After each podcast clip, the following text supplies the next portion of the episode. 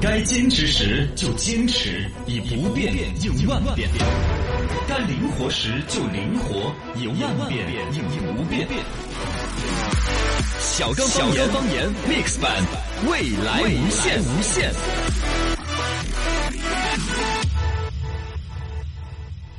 欢迎各位收听 FM 一零五六来小刚方言，大家好，我是小刚刚。啊大家好，我是小超超。俺们来龙门阵买到起微信公众号了，刚杂货上面来接话的，人好热闹哦。嗯，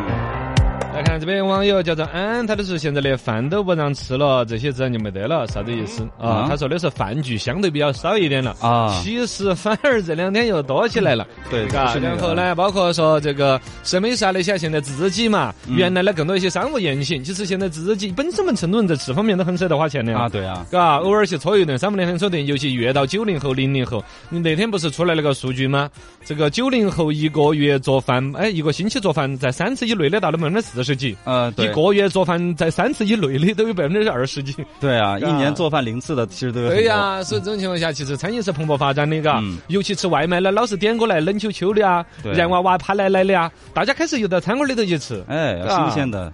对，啊这个都是有的，嘎。其实，在吃这一块儿，刚才我们说到的那种各种那些礼仪啊之类的啊，你不用去太去苛求或者苛责哪一个不会。但如果你会的话，肯定在你的人际关系里头，你看哎，某某人还多懂事的嘛，多有家风的起到嘛。作用嘛。哦，而且这个事情是中央人民广播电台都录了公益广告来宣传的。是那那年我你还说成我吃啥子？对啊，小孩就应该杯子拿低一点。原来大家把这个东西呢跟厚黑学有点关系，哎就觉得说是杯子拿得很低啊，去敬领导啊，好像是一种舔狗子，对一种好像要巴结哪一个换取某种资源。其实基本对人的尊重嘛。对呀、啊，你比如说，从领导的角度来说，他为啥子能够领导你？至少懂得比你多嘛，是吃的盐比你寒嘛哎，吃的饭比你胀 嘛，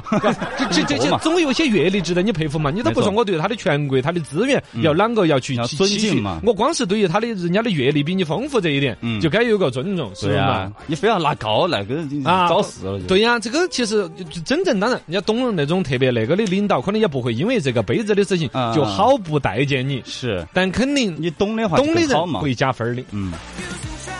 呃，这个网友叫做是啥子？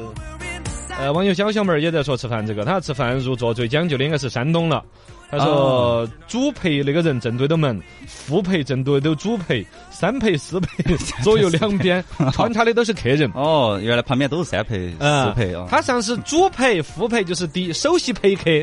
第二陪客、第三陪客、第四陪客。哦，主陪，也就是副陪真正的每一次饭局里头啊，都有一个人是真正邀请的，哎，其他都是喊到来作陪的，错是有这种情况。主人家饭局里头啊，也有那种一桌子人，大家都是平平等等的，嘎，哎，好久没聚了，嗯老同同学啊之类学的嘛、老同事、老朋友聚一下平。伴的，但还有很多都是跟事情有关的，太死了商量某一个事情，要拿下某一个资源，哎那么那一个目标人选就是最尊贵的客人。嗯尊贵的客人左右两边有陪的，啊有人负责讲笑话啊对对有人对是特别会唱歌的，对对对啊，对有人就要长得好看哦，的。对，你你咋你咋懂这 个呢？ 不懂以后我转正的时候好邀请你噻。哎要不得吧？你笑你笑成啥样子？ 你都呃，这种呢，我觉得就有点厚黑学了。这种呢，就牵扯到甚至一些灰色地带呀啊，群里炫珠的一个 寻租的一个源头就是这很种现实，的把你捧到极其的一个高左右。你想嘛，你说漂亮的妹儿也来了，会唱歌的啊，会说笑话的啊。原来我都要拉他去负责说笑话那个部分。你去陪的，我就不得说，我就要尬 起。你看我来是负责吃的，虽然我不是那个尊贵的客人，但我不是来陪你们姐子笑的那。你不是得罪人了 就？得罪了你，下次不要请我了。我这会儿吃得饱，好吃的全部我个人撵了，而且他下次也不得再请你，就我就反感那种饭局。啊要来大家平平等等就聊天，啊是吧？就是嗯或者你就就算是有一个客人是特别尊贵，哎我也敬仰某某人，我也想结识某人，但你不能把我就置于是一个，就是一不个。心甘情愿的。对，呀、你你想到最最两天，尤其又说到那个，就是的有一个抖音，你可能没有看啊就是拿一个话录下来，哎，请问下你的职业在古代叫什么？哦，有一个抖音就是对着一个空姐儿问，啊哎，空姐儿啊，你你那个职业在古代叫什么？那妹儿想了一下，奴才，奴才奴才，哦，那是什么意思？很多人的职业在古代都是奴才呀。啊哦哦奴才所有服务行业的在古代嗨，你要你要服务员儿、空姐儿、哦哦主持人，这不是奴 奴才。才哦，对对对对对， 那 我们也是奴才 啊不。是啊，不所有服务行业现在发展最大的就是服务行业、第啊三产业。哎，我们是太监，应该这不 啊，保姆的嘛？保姆也不是太监嘛。 是 啊，有皇上事情驾到，那不哦是恭喜你，那你穿越到古代吧，我祝你幸福。 谁穿？顾得死意嘛，你不能跟祭祀啊那些扯上关系哦啊。哦哦哦嗨哪怕当巫婆，也不要当太监呐。公务员嘛，就稍微好点儿噻。不是公务员了，你哦你哦公务员编制啊，你骗你不你不背是到我，你把公务员编制了没没有啊我我说没有公务员编制。我说现在没得古时候还是古时候是噻。古时候反正也不是，古时候是司仪， 嗯，嘎，你比如说好像也是太监兼职司仪比较多，嘎。哎呀，你把我们职业的质感，哦哦你说二天我们要拜一个祖师爷，拜哪个？ 李莲英， 魏忠贤要 要不得，要不得嘎要不得要不得这个总之，这个扯远了，回到嗯刚才那个说法，其实就是饭局这个话题勾起了大家这一些摆摊。是饭局里头，基本的一些对长者、对于领导一种尊重嗯是应该的，对对对但去过分的去苛责，甚至在里头设置一些利益啊，嗯啊，这个我觉得犯不着，对，嘎对，懂点就行了。对的对的，嘎。大家话题可以继续来讨论，你拉进个什么奇葩的一些微信群？嗯，到什么一个这种饭局，一般都会拉一个群。啊，都 会， 哦，临都时会拉拉个个群群、嘛。感觉好像这个又是啥子资源，这个是做火车皮生 意的，火哦车，皮那个用我快铁有资源，哦哦，这个在俄罗斯又认识几个老板儿，都哦要不完我拉一个群，感觉分分钟要整个公司项目要上市 那种，像什么瑞幸咖啡就是这样子搞起来的。哦，对对对， 很老啊多地一方些嘛。长长长长公司啊，就是一桌子饭吃兴奋的 时候，哎，咖啡这东西利润有点高，你晓得不？哦哦，是吗？哦，咋咋就摆， 就一桌子就融了个天使融资，就开始把生意都做是起投来钱了，啊。集百家所言，言无不尽；汇八方观点，画龙点睛。小刚方言新闻论坛，新闻论坛。新闻论坛论起来，为什么父母都热衷于让孩子报考公务员？啊，这个是瞎问白问，这个肯定呢大家都有。只是网上最近有段子在调侃，为什么要打字说呢？因为这几个字很重要。刚才打的是“不孝有三，无后为大”，其次是不考公务员和事业编制。这就不孝啊。啊，这个实际上是所谓的爸妈眼中得体的工作登上了一个热搜排行榜，其中提到了大家的父母呢、家长呢，特别希望孩子考公务员呢。没错其实是不管从于公于私各方面来说，是很可以体谅、可以想象、接受的一个现状。嗯但是他上了热搜呢，倒是可以来分析一下这里边父母是怎么想的。中国父母对体制有种依恋，嗯呃这个其实从父母本身，为什么现在的大妈要跳广场舞？嗯，哎，哎，为什么跳为广场为舞？什么因为他们年轻的时候，健对身对对，不是健身，因为他们年轻的时候都出来拿个那个录放机跳啊。哦，原来跳霹雳舞啊，对 对对，莎对莎舞不是？啊莎莎舞现在 也有不跳知道的，，我知道啊你。知道莎莎舞啊？知道嗯哦你懂得真多 啊。那么中国父母其实，在体制这个关键词里边也是，因为原来比如说下岗啊什么那些关键词的时候，嗯大家对体制里边那种稳定啊、收益是各种关注的。是，啊，二一个呢，其实你包括现在新兴一些职业，在父母那儿看到还是不稳定。嗯你比如说什么网互联网新贵呀、啊自媒体的什么，哦，我的微信刚中账 号有多少粉丝了？啊你跟你父母说，你最终还是一个打工的呀。对对对，啊，他们对于现在的网络信息化时代的很多高端，其实是不可理解、嗯，不可接受的。他他不能够，包括呢，其实你也要承认，现在互联网经济里边本身大家都承认有泡沫的一面，对，企业也有不稳定一面。你看，像类似于 OFO 啊，嗯包括现在像滴滴啊、京东啊，你看多少些电商大亨、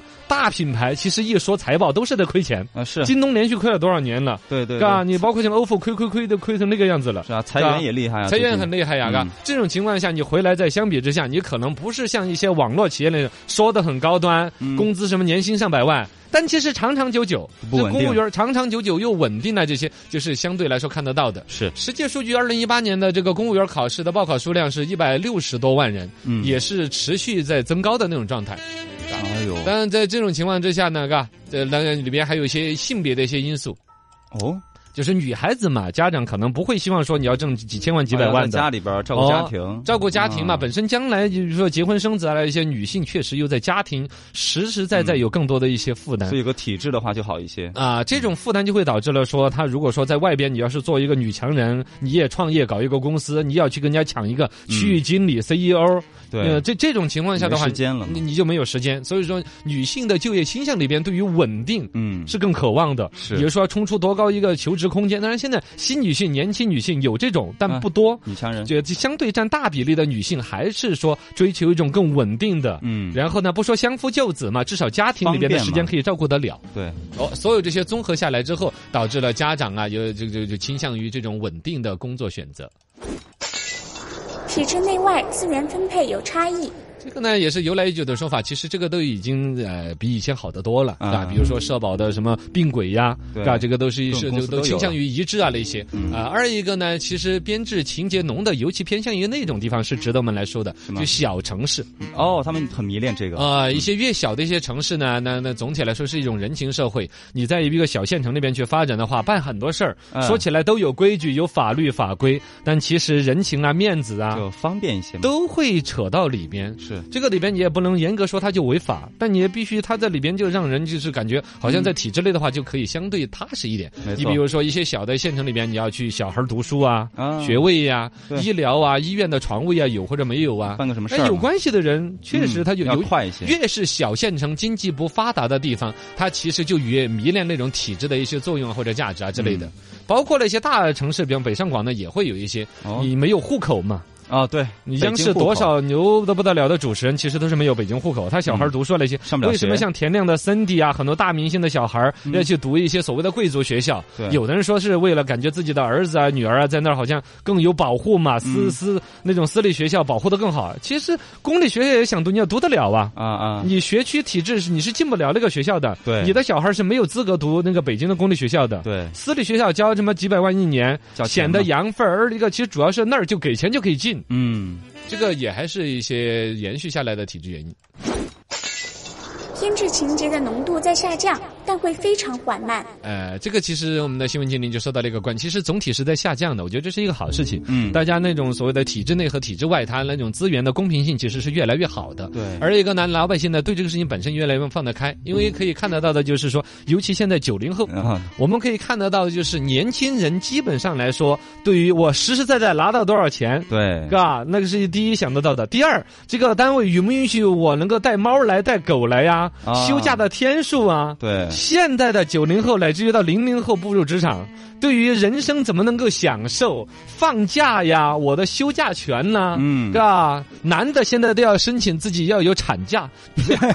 有啊，哦，赔嘛，对呀、啊就是这这种这种意识其实更强烈。你回来再说这个职业稳不稳定，你稳定关我什么事？嗯对我不稳来干两年，我都不想在你这儿 干了。现在的零零后开始步入职场，你看吧，职业稳定性会更差。嗯，大家更追求新鲜和刺激，尝试各种各样一些东西。那么，对于本身所谓的体制类的啊，考公务员啊那些，它稳定的价值，其实年轻人我不希望稳对定，我就不喜欢，对呀我妈鼓捣我考公务员，我怎么弄死不考 啊？是不是啊？你对啊现在还没被弄死呢， 我等这一天等了好久。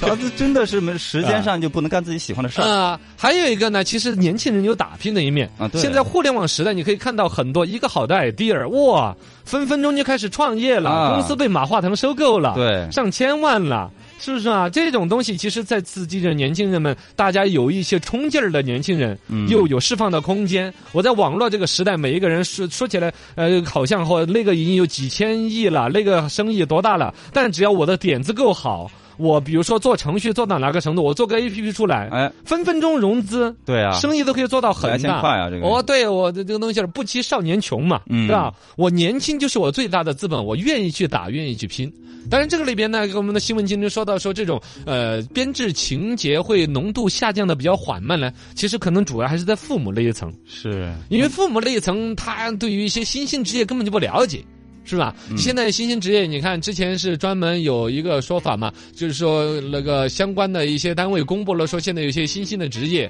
互联网啊、金融啊，呃，有一些你比如说像一些很新的职业，新到了父母都不认为它是一个职业。剥小龙虾，嗯、对， 小龙虾有剥小龙虾师吗？ 不知道啊了，说一个经典的一个例子，嗯我当年读书，你像我读书都是哪年哪月的事儿了？哇，我上世读的纪是八十，嗯，嗯，哎，我跟你讲，我读市场营销这个专业，哦，那个时候应该还是很新吧，不，当时是比较新。啊，然后最关键那时候我爷爷还在世，我跟我爷爷讲，我爷爷就说：“哎，娃儿，你读啥子啊？”啊呃，我说我读市场营销不啊，懂啥子是市场营销？啊市场营销，我想了好久嘛。呃，市场营销就是教你啷个做生意。哦，然后我爷爷就说了一句很经典的话：“嗯啊，做生意还要教啊。” 做生意还要教啊，买了就卖呀，啊 五角钱买的六角钱卖呀，还要教啊。啊，你懂吗？他不知道，它是一个学问。对西方世界把它研究到什么样子了，我们本身的理论派又到了那个高度。对像现在网络、互联网 APP，包括像打游戏，现在还有那个直接打游戏，不是还有什么职业什么电竞师啊？有你电想竞，对对哎对呀，这这这多不正多不正经的一个职业是。嗯很多老人都不太理解，哥啊，这种情况下，所谓那种偏见呐、情节啊，那肯定还是无法去抵制的是。有，哎，有的，但是总体来讲的话，其实是越来越淡化。嗯到真正的八零后长变成一个家长的身份来面对子女选择职业的时候，你喜欢就好，完全就不会存在了。对。啊，好吧，方丈内河山万里，顷刻间穿越千秋。小刚书场，连通古今。说到这个稀土，稀土，为什么叫习土？你有没有想过？很稀有的土，哇，你好厉害哦！你理解能力， 你好厉害。就是字面意思这个先要说到土是啥子？我们平常说叫泥巴在地上抓一把泥巴就是土啊是对相信。那泥巴里头还有石子儿呢，啊里头可能还有金属呢其，他的为啥子叫稀土呢嗯？最开始上是因为我们对于这个世界的物质研究不是很透，无非就是晓得金木水火土各种元素啊。是哦，只要那种其他所有不溶于水的固体那种粉粉，就都称之为土。嗯但其实土里头实际上是带有金属性质的一些东西的啊，其中有十七种稀有元素，慢慢的被发现提炼出来，提纯度越来越高，后嗯来称之为稀土。稀土其实它是一种金属元素。哦现在厉害的是手机啊、电子啊、导弹啊、战略啊。对都有这些元素实际上，现在每四样新发明里头就有一样跟稀土有关。哦我们现在中国的这个稀土在世界上是相当这个占比很大的。厉害厉害，在这种情况下，要说到这也是我们的非物质文化遗产，所以哦自古就有稀土自古就有利用。这就说到刚才我们连线的朱元璋。朱元璋当年呢，大家晓得他叫朱重八，是个告花儿，是吧？嗯各种落魄，乞讨之时啊，说是饿晕在路边上，偶尔隔了会儿就慢慢的苏醒过来，隐隐约觉得有人在帮他，眼睛一睁开，哎呀，嗯是一个漂亮美女，哦，把他搂在怀中，你啊个你个这，是怎么主动对对， 对不是救他的命，哦你哦你掉他一个命了，你还想东想西想的哦，你这种人要是今天路边上昏死都没人救你，我跟你 好说。好好错了，当时朱元璋慢慢的苏醒过来，发现是一个妙龄女子，让他揽入怀中在救他，用一个青花瓷碗喂他西米汤嗯哦啊，吃西米，土、 西米 露、西米 有西米汤西米，汤嘛，给他喂嗯他嘛。哎呀，就是你想那个慢慢人在这个生命的边缘被拉回来，哎呦，一看到的是个漂亮的脸蛋儿，嗯一个青花瓷碗里头盛都有米汤，哇温暖、营养、滋润，这个画面深深的印在了主人人的脑海里头。哦天使，后来大家晓得朱元璋是直接当了皇上的噻。对啊，他慢慢混好之后，他就回来去找到了这个妹儿，嗯实际上把她纳为了自己的这个妻妾。实际上呢，这个是就是后来那个妃子嘛，啊叫胡妃。嘎妃哦，把她胡立作非为为妃子，然后呢，拿到后宫之后呢，一个是当年大家救命之恩，嗯嘎，二一个夫妻恩爱。是为了表达这种情愫，朱元璋就把那个青花瓷那个画面，很想重现一下。啊，爱妃，你拿青花瓷碗让我挖一碗米汤，我喝一下来。早就不在 了，我早就不在了。嗯最关键是到了明朝的时候啊，它那个青花那种技术还真赶不到元青花啊嗯因为元朝的时候开始有了青花瓷这种工艺，到了明朝的时候反而就弄出那个质量啊，就老弄不出自己当年朱元璋看 到就刚从死亡的边缘拉回来看到，那颜色不安逸不正，那我个哪记得青花就不不够青，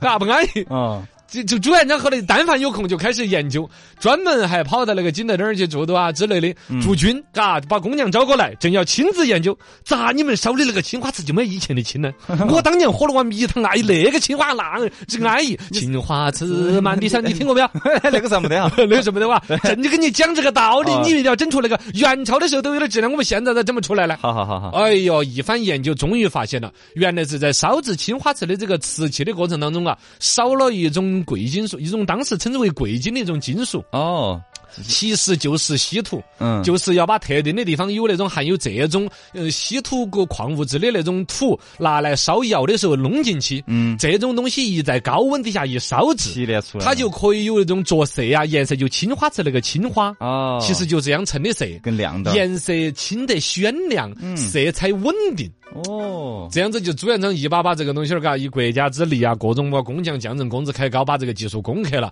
最终才让明朝的这个所谓的这种这种稀土元素的提纯度浓度更高，哦从而让青花瓷这种工艺在明朝达到了一个巅峰的级别。嚯，那么厉之害，后朱元璋就经常用这种碗来来喝米汤。当皇上那么吃点好的嘛？ 哎，不忘本嘞。哦哦哦，这哎都好了，嘎！你看，说到了现在的高科技，都是像手机啊、五 G 啊，这些都是离不了这个稀土的嗯，对嘎，这都是他们战略里相当辉煌的一笔。嗯呃，微信上面先抓紧回复几个段子嗯，啊，俗话有一句说的非常的好啊，叫啥子做啊“吃亏是福啊对，”，真是这个样子的啊，嘎！嗯我深信这一点，吃亏是福。所以我跟朋友一起相处的时候啊啊，我都会尽量的多占他们的便宜，嗯嗯嗯，这让他们吃亏啊！啊祝你幸福，祝你幸福。 我要这 你也是我们吃亏 的这，都是我应该做的。呸！